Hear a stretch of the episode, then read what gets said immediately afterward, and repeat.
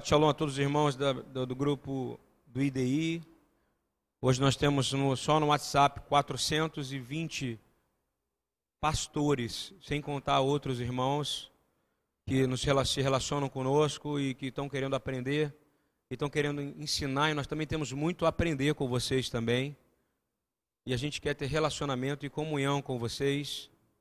Muito obrigado por confiarem na gente, muito obrigado porque, por, por querendo ouvir o que a gente tem para falar e a gente vem aqui humildemente, não é verdade, mestre Rafael, Rabino Eduardo, a gente vem aqui com o coração muito aberto para ouvir as suas perguntas, as suas dúvidas também. A gente aqui não é, não está falando de forma unilateral e liberando uma mensagem. A gente libera uma palavra, sim, que o Senhor tem nos moldado nesses anos todos, pautada exclusivamente na Torá e na palavra de Deus. E se você tem dúvida, não fica com vergonha de perguntar. Eu falo isso porque tem irmãos que falam que não querem chatear. Eu falo assim: podem chatear a gente.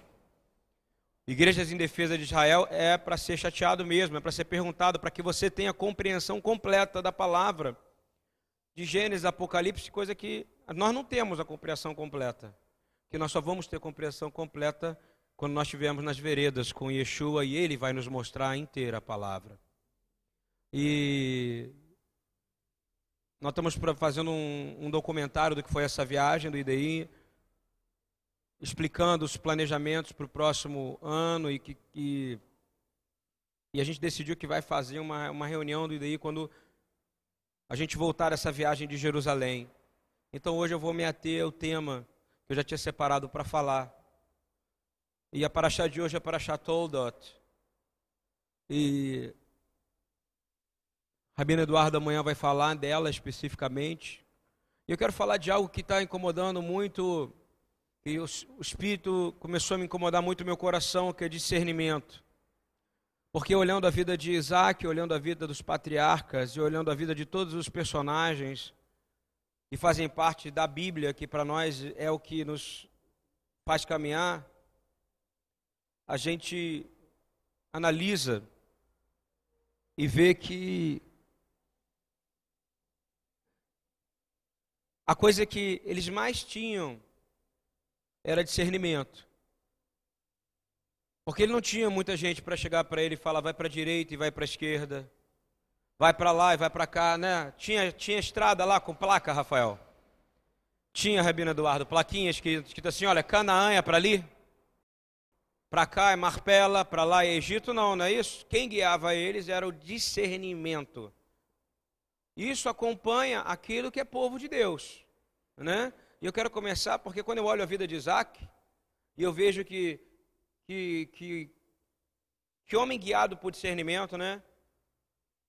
Ele é um, um, um, filho bondoso, né? um filho querido, um filho amado. Quantas pessoas que eu conheço que botaram o nome do seu filho de Isaac? Porque é aquele filho que é o filho da promessa, o filho que é obediente, não é isso? Que, que deu menos problema que Jacó, no, no ponto de vista humano. E eu fico analisando assim, quanto discernimento Isaac teve, né? Ele ia para um lado, aí ele fazia um, um poço aqui, aí ele ia para outro lado, onde ninguém imaginava, ele fazia o outro poço ali, e o Senhor abençoava ele, não é verdade? Porque quem anda debaixo do espírito de discernimento é abençoado, amém? Estão entendendo isso ou não? Quem anda pela carne não é abençoado, mas quem anda pelo espírito de discernimento é abençoado.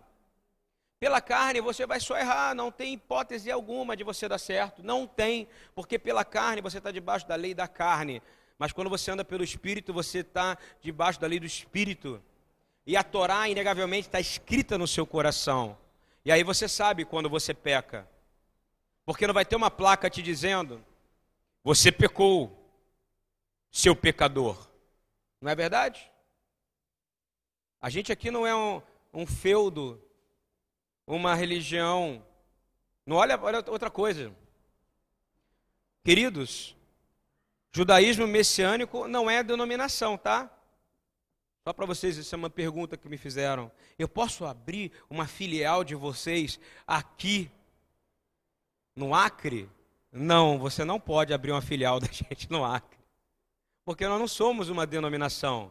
Mas nós estamos muito, com o coração muito aberto de ir aí ensinar, ou eu, ou Rafael, ou Eduardo, e, e ajudar você a plantar um trabalho que já exista. E a gente não quer também que sua congregação que o Senhor colocou na sua mão, porque você teve o discernimento de abrir, e porque agora você está vendo realmente a necessidade de uma restauração, ou seja, de voltar para olhar para a Bíblia com os olhos e com lentes judaicas, com lentes hebraicas, ou seja, eu nem gosto de dizer muito isso porque só tem uma lente, a lente bíblica, não é verdade? E foi escrito por judeu, então não tem jeito. Ou você vai para Roma, ou você vai para Jerusalém.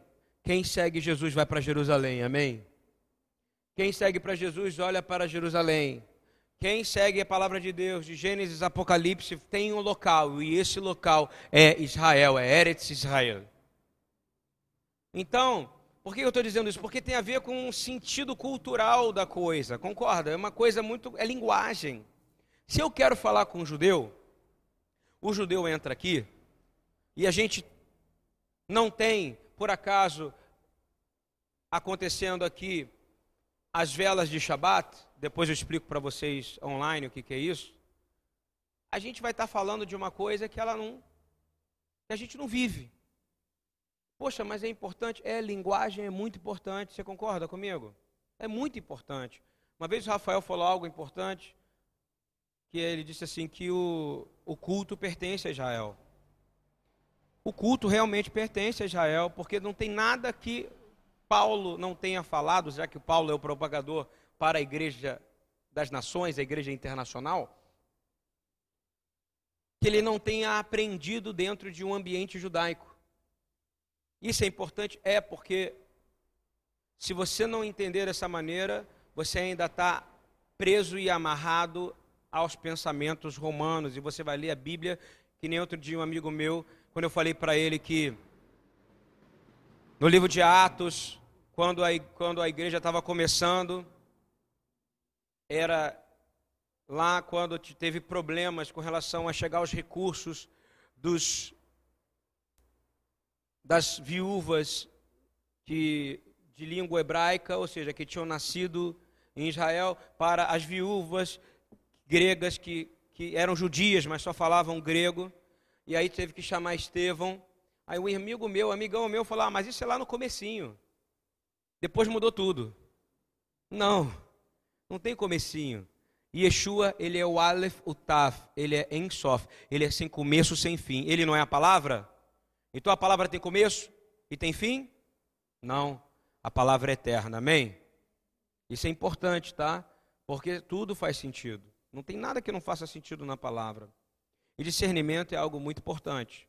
De novo, se você andar pela sua carne, pelo lucro, pelo comodismo, se você andar para você abrir a igreja com a igreja só se ela estiver cheia, se você fizer as coisas só pelos seus olhos, pelos seus olhos humanos, vai ser pela carne. E pela carne você está fadado ao fracasso.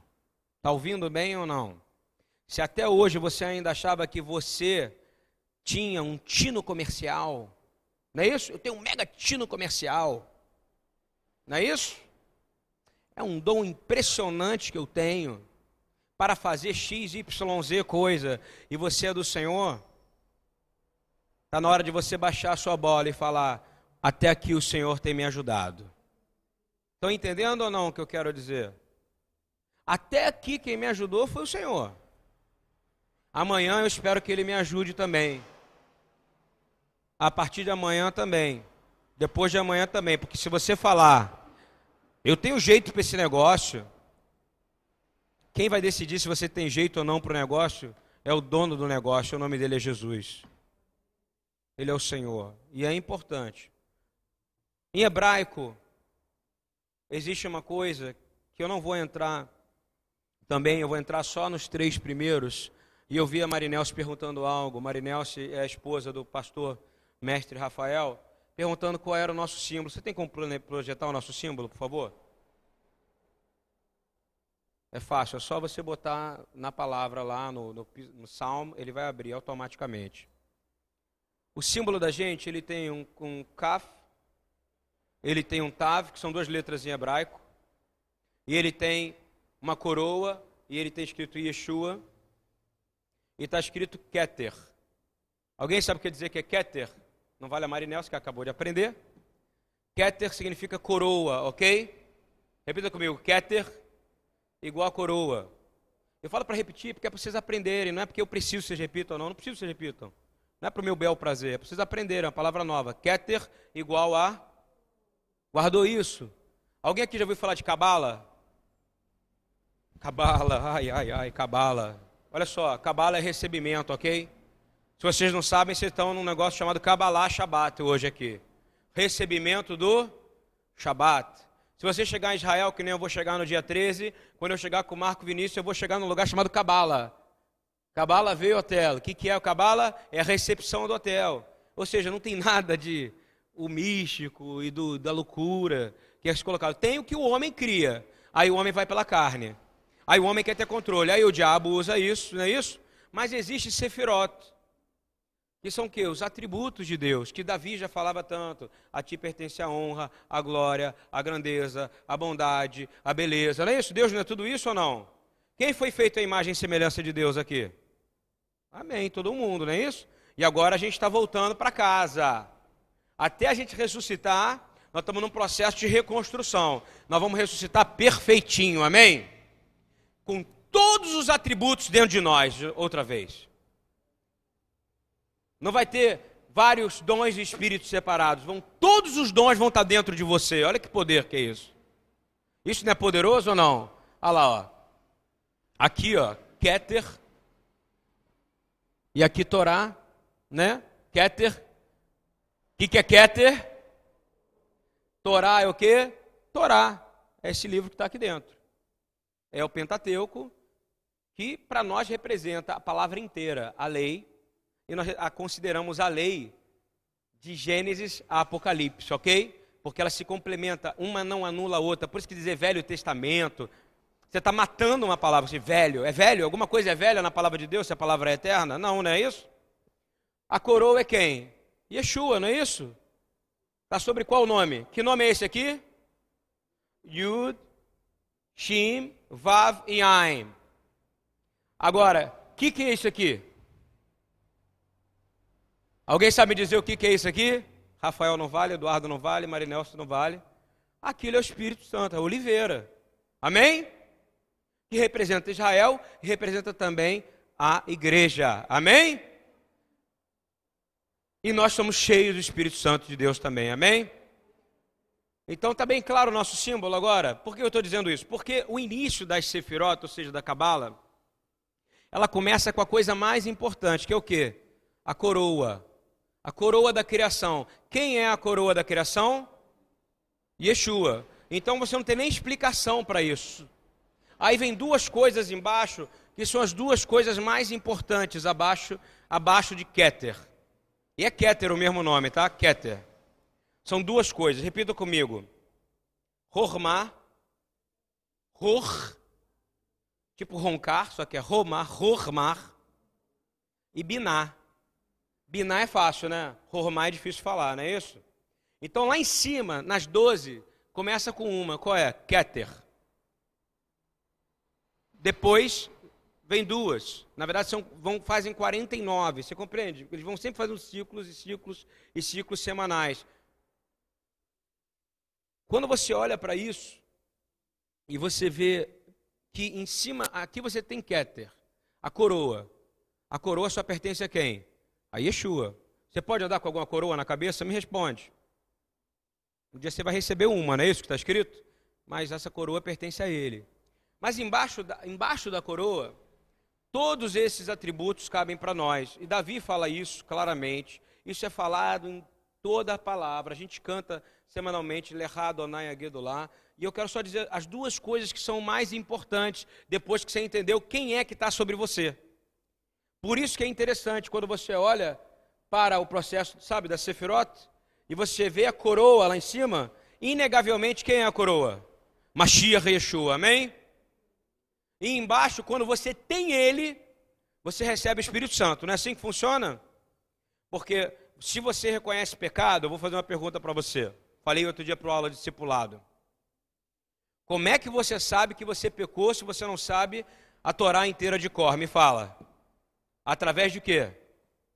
Quem te convence do pecado? Espírito Santo. Então você tem a coroa, a coroa te dá o discernimento, amém? Que é binar. E te dá sabedoria, que é formar. Estão entendendo ou não? Entendeu como é que é bonito a sabedoria judaica para entender esse tipo de coisa? Primeiro a coroa. A coroa é? De quem é a coroa? Então o reino é dele. Então a autoridade não está sobre ele. E aí você começa a receber. Quais são as duas que significam os ombros? Os ombros. Biná e Rormá. Biná é, repita comigo, discernimento. E Rormá, sabedoria. Você não consegue ter discernimento sem o Espírito Santo de Deus, amém? E você não consegue ter sabedoria verdadeira, porque a sabedoria verdadeira pertence ao Senhor, sem o Espírito Santo. Então, como é que você faz? Você tira a coroa da sua cabeça, entrega para Ele. Não é assim que funciona? E aí você aceitando ele, você fica dependente dele e ele derrama sobre você o espírito e aí sim você tem discernimento e pode conhecer a palavra dele através da sabedoria. Aleluia! Entendeu ou não? Não voltarei para trás. Aí vou te dizer, por que, que é biná? Provérbios 9 e 10. Isso é revelação, tá, gente, que eu tive do Senhor. Hoje, hoje. Então vamos anotar. Isso aqui talvez não se repita. Está gravando, né? Tranquilo. Eu posso ter errado no número das sefirotes. Quantos sefirotes são, Eduardo? Fala para mim. Dá uma pesquisada aí certinho, só porque a gente não falar errado, porque você sabe que tem os acusadores, assim, né? Então, olha só, de novo.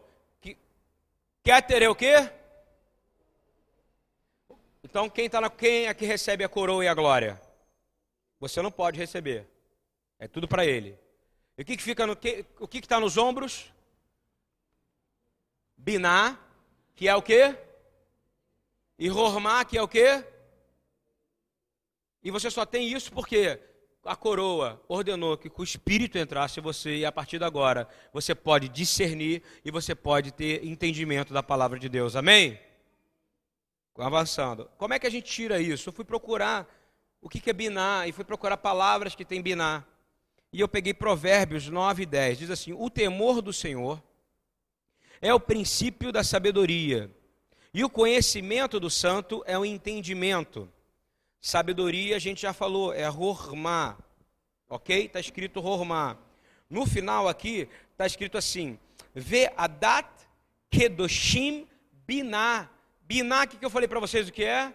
Discernimento, não é isso? E ele diz assim: E o discernimento do santo gera entendimento. Olha que coisa maravilhosa. Ou você pode fazer o contrário. Ou o conhecimento do santo gera o quê?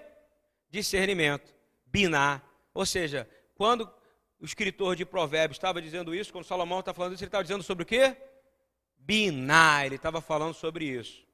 Então você só é santo por quê? Porque Yeshua habita em você, senão você não é. Estão começando a entender o que eu estou querendo dizer ou não?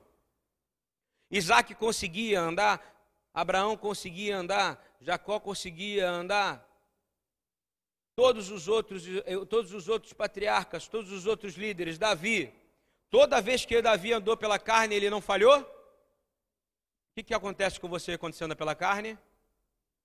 Agora, quando você anda por discernimento do Espírito, meu irmão, você é um sucesso. É um sucesso. Sua casa vai bem, ah, mas tem doença. Mas se você discernir, ele vai te falar onde está a cura para a doença que você precisa. Se você está passando problema financeiro e você tem binar, se você tem o um espírito, você tira a coroa da sua cabeça e coloca nele, ele vai falar o seguinte: olha aqui, ó, não faça um negócio com aquele cara, não. Faça com esse aqui, porque esse aqui vai demorar mais, mas vai ser no meu tempo e eu vou te abençoar. Estão entendendo onde eu quero dizer, o que eu quero dizer ou não? Porque o desenho de prosperidade para homem é quanto eu tenho, quanto você tem e quanto ele tem. Aí passa os três, quem tem mais é o mais próspero, não é isso? Para Deus não. Prosperidade para Deus é o contrário. Prosperidade é quando Deus dá abundantemente o que você precisa para fazer aquilo que é do interesse dele. Amém?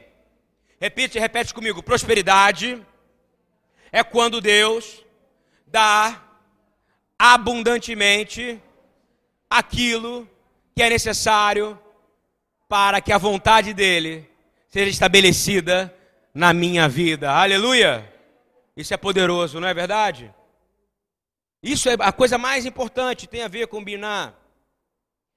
A gente está vivendo uma época onde as pessoas estão se tornando extremamente religiosas, você sabia disso?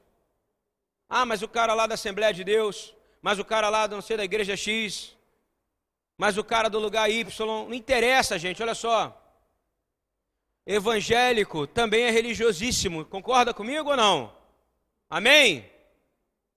É porque o cara é crente, ele não é religioso? Não. E o Senhor nunca criou religião. O Senhor criou o que? Relacionamento.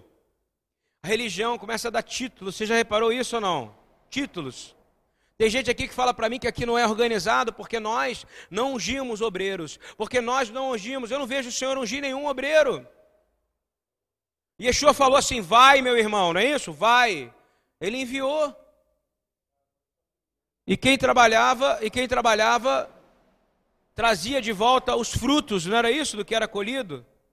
E ele fala: os campos estão muito cheios. Aí ele fala: olha, pede para o Deus da colheita. Quem é o Deus da colheita? O Pai. E a gente não pede mais para o Deus da colheita, não é verdade isso ou não? Eu estou falando porque isso é muito importante. Abre 2 Coríntios, por favor, 11, 14.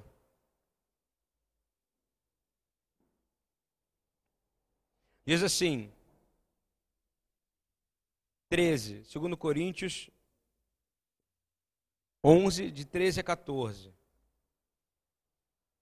Porquanto Tais homens são falsos apóstolos, obreiros, desonestos, fingindo-se apóstolos de Cristo. Essa atitude não é de admirar, pois o próprio Satanás se disfarça de anjo de luz. Portanto, não é surpresa alguma que seus serviçais finjam que são servos da justiça. O fim dessas pessoas será de acordo com que as suas ações merecem, fracos na carne, fortes em Cristo. Olha só, isso tem acontecido demais, não é verdade?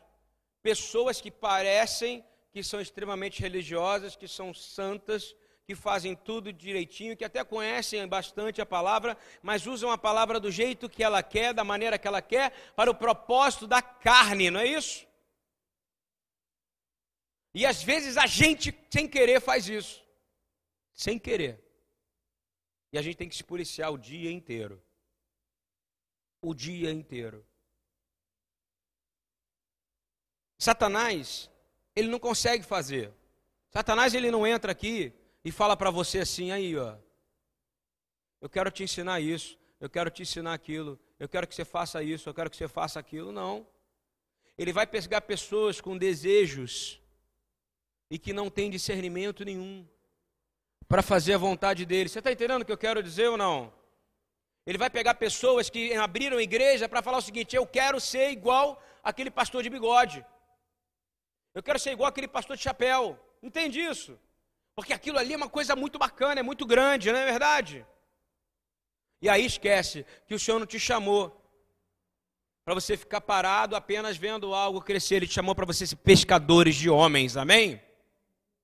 E isso é confrontativo demais, isso dói demais, porque a gente fica analisando isso.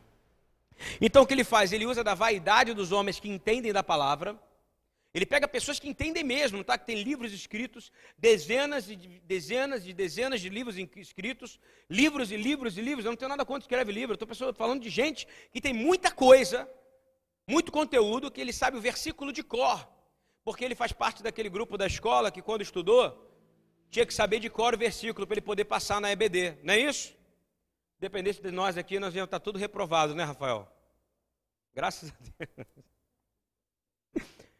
Aí, ele chegar aqui, eu olho e falo assim: ele vai pegar quem está na vaidade e vai fazer o quê? Pegar esse homem e vai fazer ele ser querido. Não é assim que funciona? E vai todo mundo querer seguir o estudo dele. Daqui a pouco estão se vestindo igual a ele. Já reparou isso ou não? Daqui a pouco estão seguindo aquilo que ele faz. E daqui a pouco a, a igreja, o corpo de Yeshua, já não tem mais a cara de Yeshua, tem a cara de quem? Do pastor. Repreendido está em nome de Yeshua Hamashia. Amém? Você pode reparar o que eu vou dizer. A Bíblia sempre é feita, Deus ele quer deixar bem claro o que é brahá e o que é kelala. Brahá é bênção e kelala é maldição, ok? Então você vai ver, a Bíblia tem sempre antagônicos, ok? Vamos lá. Cristo, aí aparece na Bíblia o que? O anticristo, concorda comigo? Profetas, aí vem o que? Falsos profetas. Apóstolos, falsos apóstolos. Ovelhas, lobos. Não é assim que a Bíblia fala? Aí depois ela fala Espírito Santo, espíritos malignos, não é isso? Anjos de Deus, qual é o outro? Demônios. Demônios não são anjos caídos? Estão entendendo como é que o Senhor já vai? Ele vai te ensinando a discernir. Eu estou te dizendo, essa palavra de hoje é para você sair daqui abençoado, discernindo espíritos, amém? O Senhor me deu essa palavra hoje de manhã para que você seja mais fortalecido. Agora, como é que você vai se salvar disso, já que você sabe que vai ter que ter anticristo? Não vai ter que ter Rafael? Vai ter que ter falso profeta? Não vai ter que ter rabino, falso profeta? Vai ter falso apóstolo? De montão, de montão. Vai ter patriarca daqui a pouco? Vai ter de montão. Vai ter rei? Vai ter. Mas Israel não terá. O rei será o rei de Israel, é Yeshua. Guarda isso, tá? Isso é importante para você. Quem crê que existe anjos aqui? Agora, quem crê que existe demônios aqui? Eu creio. Mas eles já são derrotados em nome de Yeshua HaMashiach. Porque você tem autoridade para retirar eles, não é isso? Expulsá-los em nome de Yeshua. Mas você precisa ter discernimento para saber se é anjo de luz, como Paulo fala, não é isso? Ou se é anjo das trevas. Será que você sabe? É uma boa pergunta. Eu quero te falar, como é que você vai fazer para saber? A palavra te fala. Abre aí, por favor, Efésios 6, 12 a 13. Vai anotando, tá? Essa é batalha espiritual altíssimo nível. O Espírito de Deus, por causa de você tirou a coroa, hoje você tem que tirar a coroa para entender que Bimá e Hormá vão vir. Ele vai te dar discernimento. Olha só, Efésios 6, 12 e 13. Porque não temos que lutar contra a carne e o sangue. Talvez depois do Salmo 91, esse seja o versículo, o capítulo que esteja mais aberto na Bíblia na casa dos outros, empoeirando, não é verdade? Salmo 91 é um, né? Você entra no restaurante, está lá. E o outro é Efésios 6, né? Mas eu quero ler Efésios 6 porque é verdade. Porque não temos que lutar contra a carne e o sangue, mas sim contra os principados. Repita comigo, eu luto contra principados contra potestades, contra os príncipes das trevas desses séculos, contra hostes espirituais de maldade nos lugares celestiais. Portanto, eu tomo a armadura de Deus para que eu possa resistir ao dia mal e havendo de tudo eu possa ficar firme no nome de Yeshua. Amém? Aí você começa a ter força, né, para discernir. A palavra discernimento, discernimento como binar, como eu acabei de falar, não como hormá, que tem gente que confunde, ela aparece 247 vezes no Tanar. Ou seja, de Gênesis a Malaquias. 247 vezes. É uma palavra importante? Sim ou não? Quem quer sair daqui cheio do espírito de discernimento? Porque ela aparece 247 vezes. Eu gosto desses números, sabe? É, e a gente precisa entender que existe um espírito nesse mundo que quer destruir a verdade da palavra de Deus. A gente aqui ora sempre, a gente acabou tocando chofar nas aulas, no, no sábado, e eu vou voltar a tocar chofar antes da palavra e depois da palavra. Porque há um espírito para deturpar a palavra de Deus. É um espírito, é como se tivesse línguas, sabe? Quando a pessoa fala. E eu já vi essa língua, sabe? Uma vez, quando você falou, eu fui orar. Orei nessa viagem eu via línguas. Pessoas falando algo tremendo, os outros do lado criticando que o homem, que, que o Dan Juster estava falando ao cima do altar. Isso existe. Nós repreendemos essas línguas malignas em nome de Yeshua Mashiach. Sabe por quê? Porque isso existe e isso é doutrinado. Não é porque a lei diz que é certo, o homem diz que é certo, a gente tem que concordar, a gente tem que morrer pela palavra de Deus, amém? Vou falar de novo. Está sendo aprovada uma lei a favor de aborto, vai para segundo estágio agora. Ontem estava o Joaquim Barbosa falando sobre isso, que ele não concordava com isso. Se a gente não se posicionar, ah, Deus vai agir, ele vai agir sim, não tenha dúvida, mas nós temos que nos posicionar. Nós temos que falar incansavelmente dentro do corpo da igreja do Senhor para as crianças e para os jovens e dizer: olha, o mundo diz que é normal, mas isso é abominável aos olhos de Deus. Há um demônio chamado Moloque que recebe as crianças. E, e existiram um rei, teve um rei Manassés, que sacrificou os seus filhos e fez o que era horrível aos olhos do Senhor. Ele foi assassinado pelo povo de Israel, um dos poucos reis que o povo assassinou. Deus o perdoou, ele foi colocado numa cadeia, Deus o perdoou, mas quando ele voltou, o povo assassinou ele e fez o que era errado aos olhos do Senhor. Vocês estão entendendo o que eu estou dizendo ou não? Aí vai na sua timeline de aborto, um monte de gente falando, lá no Facebook, um monte de conversa, você tem que dizer, eu sou contra isso. João Batista não ia falar sim ou não?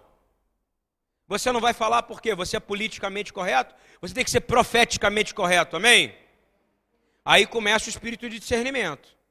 Eu vou perder meu emprego, e daí? Deus vai te dar outro melhor, amém? Eu vou perder dinheiro, e daí?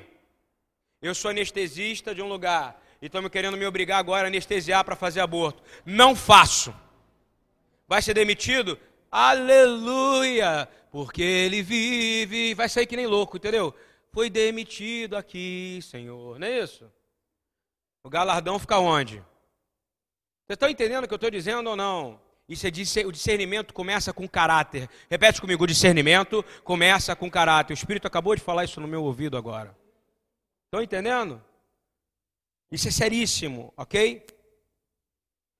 Quando você começa a entender esse tipo de coisa, você começa a ver que o Senhor já estava preocupado com isso e começou a inspirar os seus apóstolos. 1 João 4, de 1 a 3. Vou começar a ensinar você a se fortalecer com relação a isso. Olha só. Não sou eu que estou falando isso, agora eu vou começar a ilustrar com a palavra. Olha que bonito, como é que fica bonito, né? Eles falam melhor do que nós, né, Rafael? Eles escrevem melhor do que nós.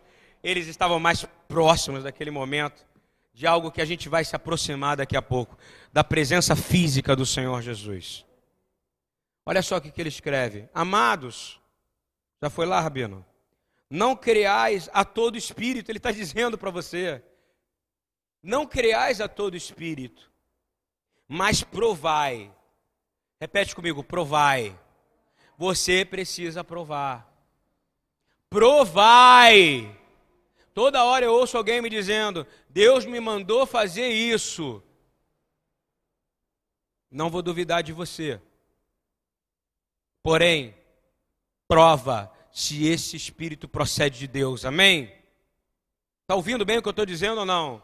Prova se esse sonho procede de Deus, para que você não seja ferramenta do diabo. João fala isso, olha o que ele diz: Amados, não creiais a todo espírito. Olha o que ele está dizendo, não é porque a pessoa chega aqui e começa a falar e falar e falar e falar. Lembre-se, batismo do Espírito Santo, quem faz discipulado entende bem é aquele, em Atos 15, tive essa aula agora lá com os rabinos. O grande problema era o seguinte: era ensinar, era entender que povos pagãos, não sei nem se está certo, pagãos ou pagões, pagãos, não é isso?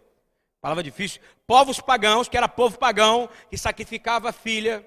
Quando você ia em Banias, que é uma cidade lá em que o Eduardo já falou uma vez, e a gente foi lá perto do Líbano, pegava a virgem e jogava a virgem de lá de cima. Se ela morresse, foi que o demônio aceitava. Se ela não morresse, se ela não morresse, era que o demônio não aceitou a oferta. Ia lá, pegava outra virgem e jogava lá de cima. Isso é paganismo. E esse era o tipo de povo que morava em Israel. Está entendendo isso ou não? Quando ele fala que o povo estava recebendo o Espírito Santo em Atos 15, aprendi isso agora.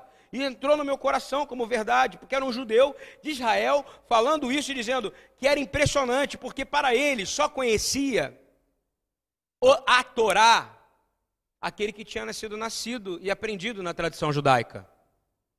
É por isso que o povo de Israel é tão precioso, porque ele teve que guardar a Torá, ele foi um oráculo, ele ficou guardando a Torá. Morreu por isso. Ele até no século passado morrendo por isso e hoje está morrendo por isso, porque eles guardam a Torá. E a igreja tem que começar a morrer porque guarda a Torá também, amém? Estão entendendo o que eu estou dizendo ou não?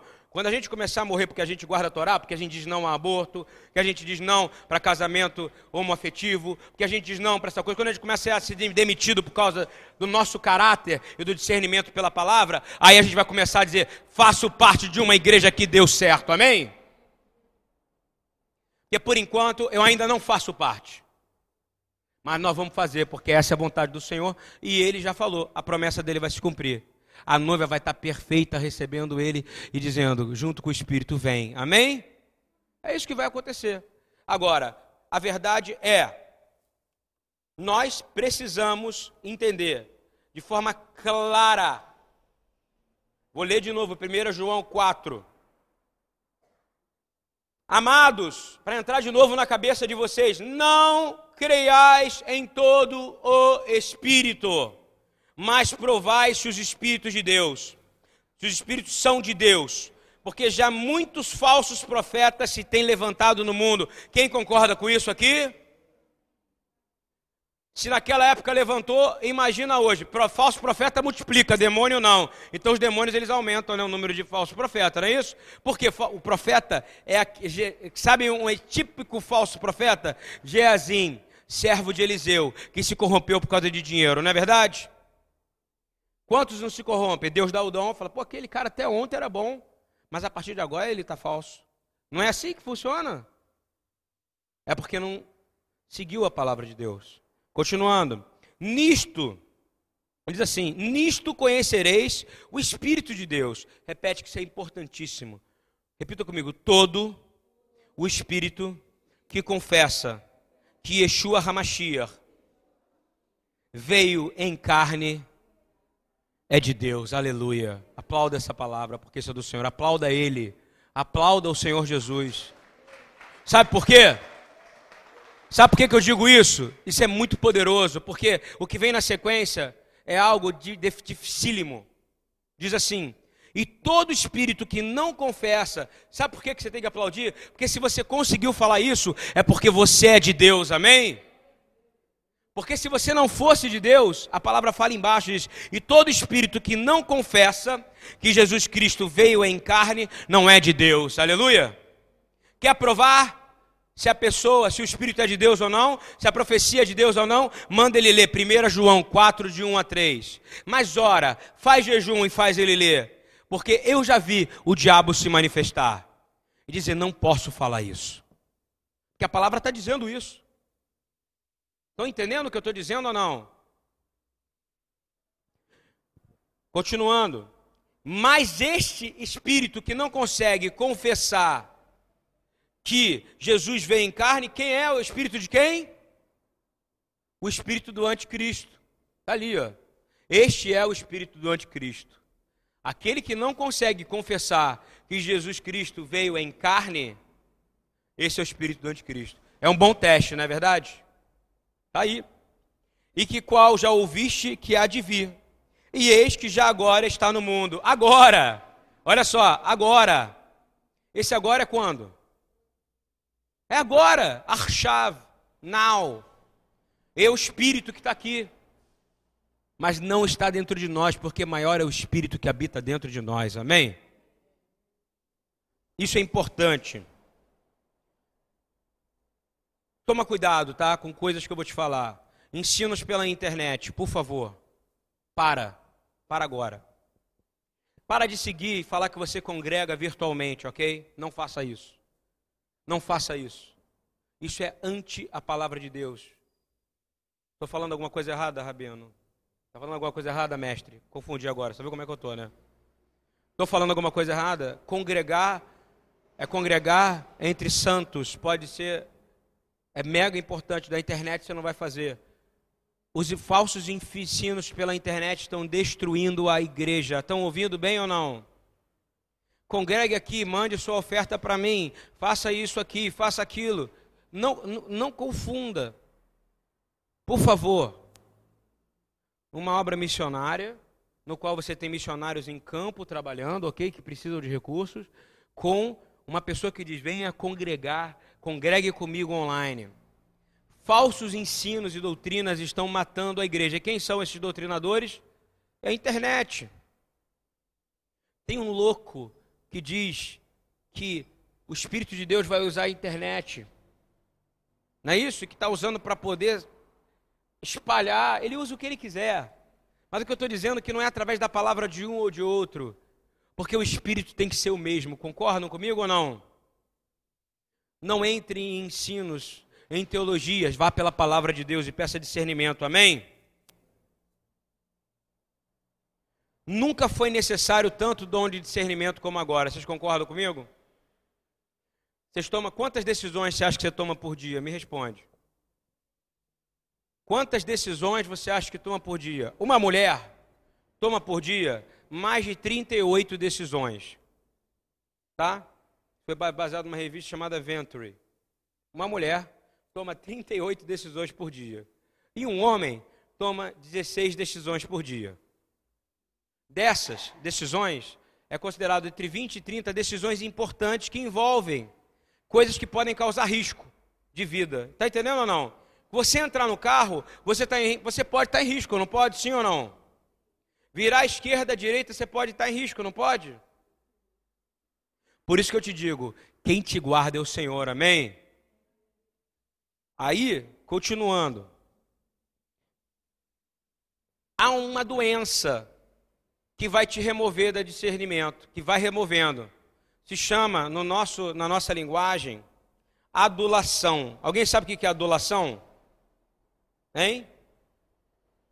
Adular é quando você bajula alguém. Está entendendo isso?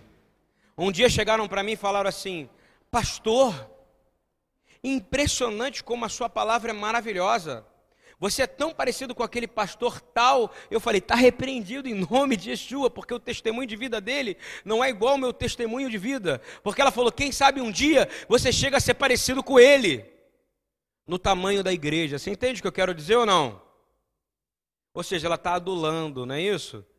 Não fique adulando. Não fique dando tapinha nas costas. Não fique dizendo, poxa, maravilhosa a sua pregação, hein? Que coisa incrível. Que coisa boa. Porque se o cara não tem maturidade, o que acontece com ele? Me responde. Hein? A vaidade. E aí você acaba pecando, porque você não tem discernimento. Porque agora tudo que o cara fala é bom, concorda comigo? Provérbios 20, 29, 5 diz isso, olha só o que, que diz.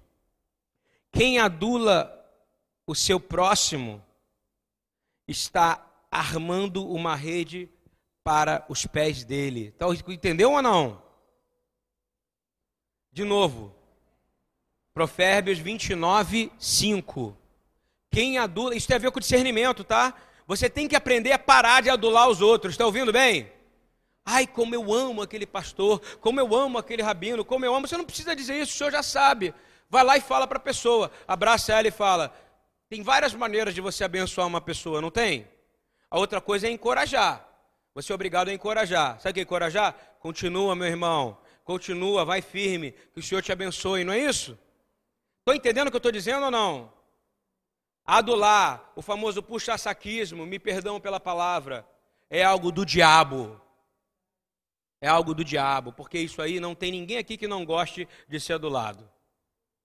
E é onde o diabo vai entrando, tá entendendo ou não? Isso vale para o seu negócio também, isso vale para sua empresa também. Quantas vezes, né, Carmen, que um cliente seu chegou e falou: Que trabalho maravilhoso seu, como você trabalha muito bem. E no final ele, você trabalha um pouco com ele, mas daqui a pouco ele te troca por outro que faz mais barato. Não é assim? Ela está fazendo assim, ó, que está longe e a câmera não pega. Porque a adulação é uma maneira de comprar o próximo e a falta de discernimento. Amém? Avançando para a gente acabar. E Paulo fala em 1 Tessalonicenses, primeira carta a Tessalonicenses 2, de 5 a 7. Olha que ele fala sobre adulador. A gente está pedindo para discernir, então você tem que discernir. Se um cara gosta muito de ser elogiado, você tem que olhar para ele e falar: esse cara tem um problema, ele não está de acordo com a palavra de Deus. Está ouvindo bem ou não? Olha o que, que Paulo fala. 1 Tessalonicenses 2, de 5 a 7. Vocês bem sabem que a nossa linguagem nunca foi de bajulação. Olha Paulo falando. Qual é a linguagem? A linguagem dele, como apóstolo, a linguagem nossa. Ele está dizendo todas, tá? Dos apóstolos. E diz assim: nem de pretexto para ganância. E olha o que Paulo fala. E é sério quando ele diz: Deus é testemunho de que em nenhum momento eu vim aqui falar da palavra do Senhor para receber tapinha nas costas. Quando você vê alguém carente tapinha nas costas, também pode ver que o Espírito do Senhor já não habita mais nele. Amém? Estão entendendo isso? Isso vale para você. Se você está carente de tapinha nas costas agora e falar, ah, não fui elogiado, não me trataram, não sei o quê, bota o joelho no chão e pede perdão, que o Espírito está se afastando de você. Continuando. Vocês bem sabem que a nossa linguagem aí embaixo, nem buscamos reconhecimento humano. Repete comigo, eu não quero reconhecimento humano. Aleluia? Amém? Isso vai te trazer liberdade. Vai de novo, eu não quero reconhecimento humano porque aí tudo que você fizer vai ser perfeito, porque é para Deus, amém? Olha que coisa maravilhosa.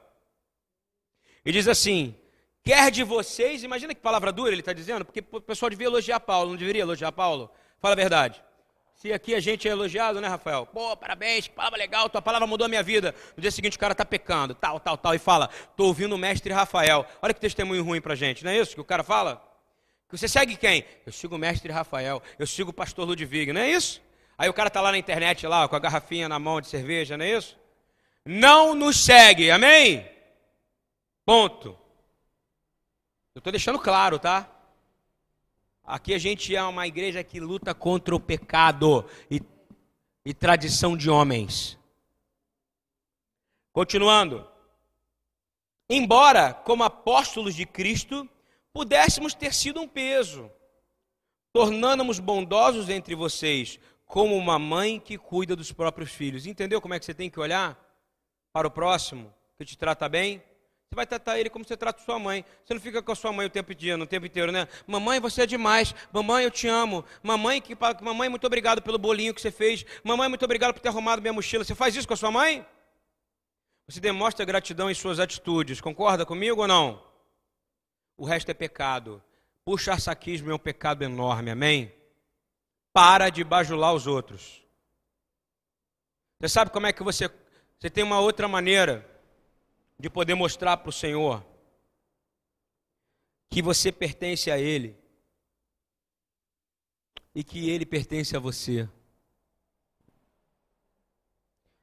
Que você olhe para essa situação toda que você está vivendo agora nesse momento. E que você saia do lugar da onde quer que você esteja aonde você está com dificuldade de discernimento. Você está com dificuldade de discernir entre sim ou não. E Yeshua falou que toda palavra que saia da sua boca seja o seu sim, sim, e o seu não, não. Porque o que proceder disso era de procedência maligna. Dizer sim, não, é a coisa mais difícil do mundo. Pergunta para quem é viciado em, em, em, em álcool, pergunta para quem é viciado em cocaína. Pede para ele dizer um não quando o cara bota uma garrafa na frente dele. Agora nós somos viciados e às vezes em outras coisas. Concordam comigo ou não? Que o Senhor tire a gente desse lugar e nos leve para uma posição aonde está a vontade dele em nossas vidas. Amém? Isso precisa acontecer imediatamente. E aí vou te dizer uma coisa. Uma vez o Jonathan Setel, que é um cantor de música hebraica, não sei nem se está vivo, acredito que sim. Chegou para mim, eu falei para ele, eu era mais novo, fazia uns 10 anos isso. Fui tocar, todo mundo quando eu tocava música judaica falava para mim que a música era maravilhosa, sabe? Que música maravilhosa, nunca tinha ouvido uma música judaica como essa. E lá dentro de mim eu falava, pô, que legal, mas eu não queria mais ser músico. O Rabino está aqui para provar, não queria mais. E eu falei para ele que eu tocava, eu tocava.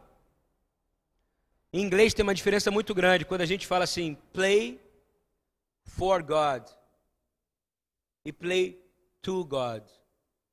O play for God significa que você está tocando para poder receber alguma coisa de Deus. Está entendendo o que eu quero dizer ou não?